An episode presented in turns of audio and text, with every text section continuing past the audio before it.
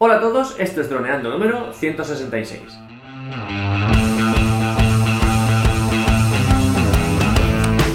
Bienvenidos a este miércoles 12 de junio al podcast de temática dron en el que aprenderás a ganar dinero con tu dron. En el programa de hoy, otra vez más, vuestras preguntas, como cada miércoles, son las protagonistas. Pero antes que nada, recuerda que nos puedes contactar en droneando.info, vía Facebook o en YouTube en nuestro canal Droneando. Un día más aquí estamos. Yo soy Cayetano Solano, vuestro piloto de drones favorito. Y aquí tengo a mi amigo y compañero Dani Durán, nuestro especialista web y en proyectos digitales. Hola Dani, ¿cómo estás? Hola Calle. Pues nada, preparado aquí para leer estas preguntitas frescas de YouTube.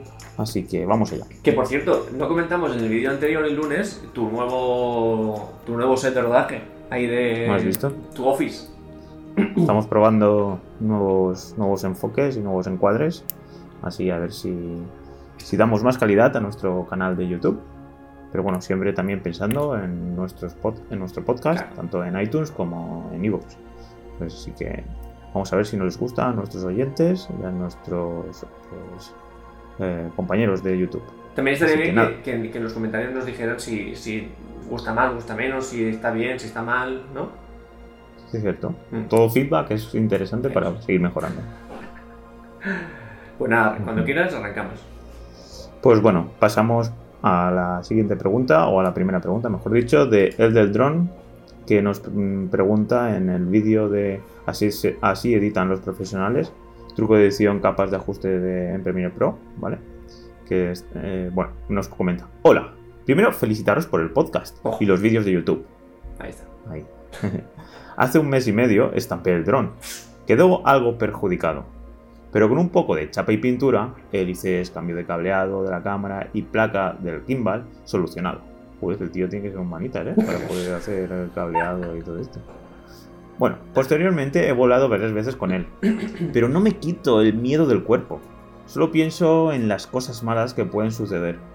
Lo volveré a estrellar, perderá la señal, me caerá el gimbal porque está mal conectado, sin disfrutar como lo hacía antes. ¿Algún consejo para superar esta situación? Gracias y seguir así.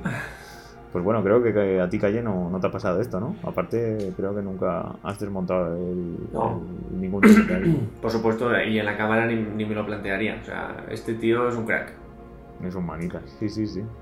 Lo que. Bueno, pues muy interesante lo que dice Edel, ¿no? Hmm. Sí, sí. Lo de la placa del gimbal, tengo mucha curiosidad. Porque es una de las partes más sensibles del dron. Sí. Lo que le pasa a Erdel Drone, que es como se llama, es algo muy normal, la verdad, porque. Y si recordamos un poco lo que he comentado a veces de aquel día en el curso en el que se tuvieron que suspender las clases de vuelo al aire libre y tuvimos que ir al pabellón, aquel día pasó que fue el día que yo más veces he visto caer un dron por minuto, ¿vale? Porque cayeron un montón de drones.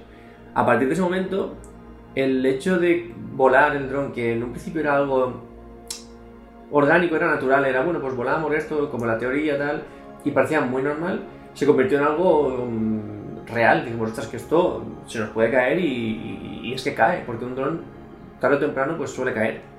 Y entonces, recuerdo que las siguientes clases sí que fueron con mucho más respeto, con mucha más tranquilidad, porque vimos el peligro un poco de primera mano. Y es un poco lo que le, le pasa aquí a, a Air del Drone y es lo más normal del mundo, que después de un accidente o de algo así, ya no, no volemos eh, de la misma forma. Y es que cuando empezamos a volar un dron, por el principio, sobre todo un dron, él no especifica cuál tiene, pero bueno, de los que ya tienen GPS y todo eso, mm, nos parece que es algo muy fácil. Ah, pues ponemos hélices y a volar. Y es que realmente hay tantos mecanismos, tantas, ta- ta- tanta tecnología, tantas conexiones entre la app, el, el- el mando, todas las placas que lleva la IMU.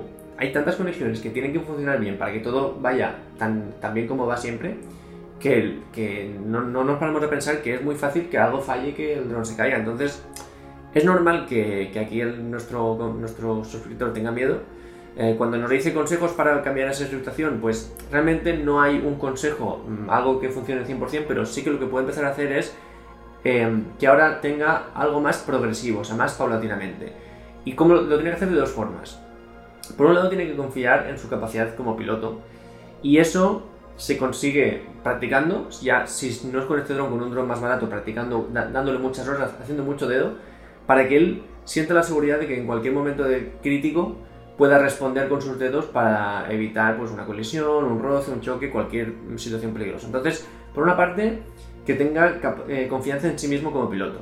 Y por otra, que él empiece de una forma paulatina. Es decir, si le ha pasado este accidente, pues que no se vaya ahora a, despegar de un barco para grabar una isla donde hay una fauna increíble y encima lloviendo. O sea, que, que lo haga pues que un día se vaya al campo, donde no haya ninguna, ningún peligro, que hayan árboles y poco más, y que haga vuelos sencillos, que otro día vuelva al campo y haga algún vuelo más complicado, que otro día ya pues, se vaya un poquito más lejos, que vaya paulatinamente mm, cogiendo la sensación del, del dron, cogiendo el pulso y eh, sobre todo eso, que por una parte vaya eh, acostumbrándose a, nuevas situaciones de peligro y por otra que mejore o que coja confianza en sus capacidades de, como piloto.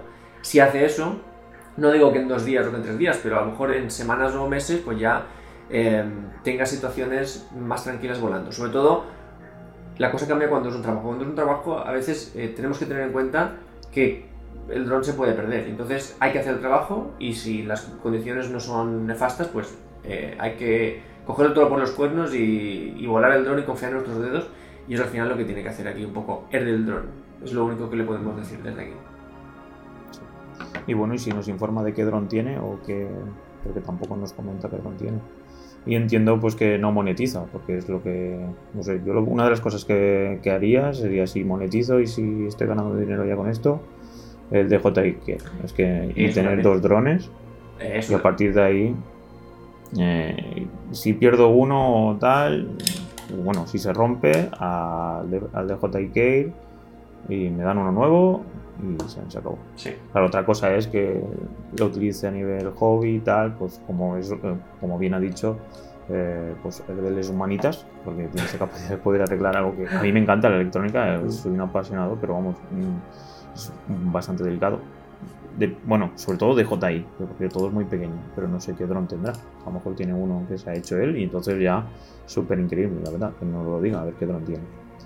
Y nada, pues esperemos que se quite este miedo con los consejos que le ha dado Calle y pasaríamos ya al siguiente comentario. Venga. Así que vamos allá.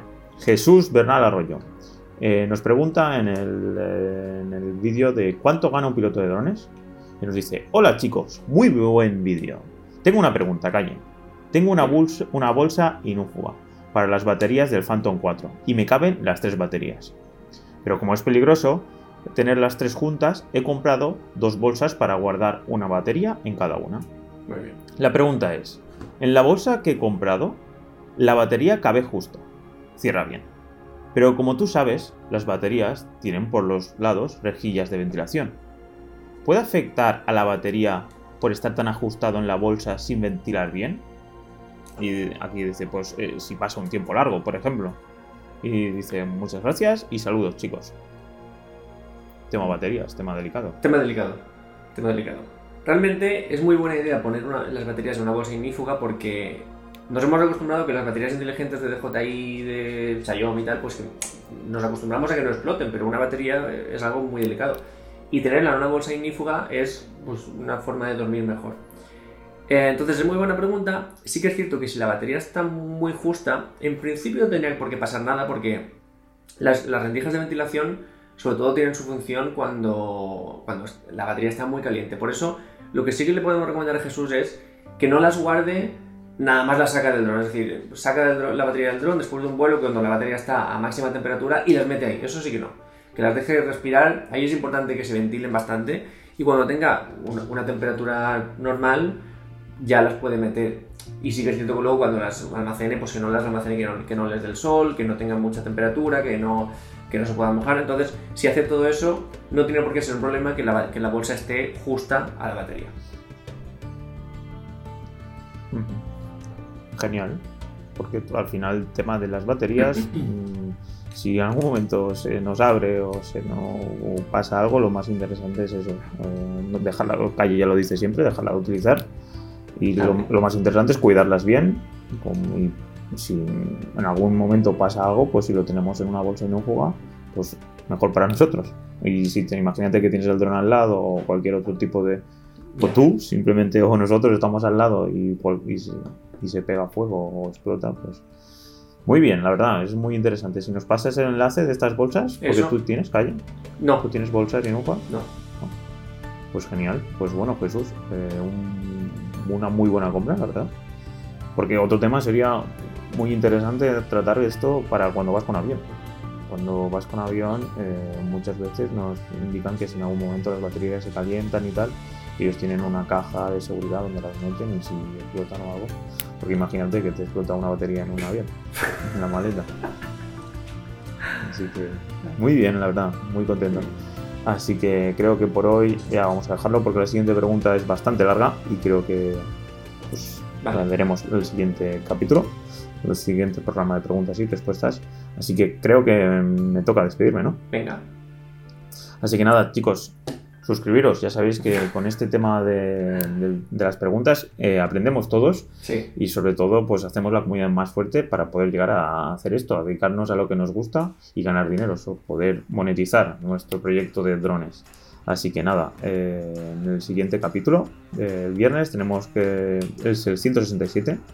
eh, tienes que comprar el Mavic 2 Zoom por estas tres razones, ¿vale?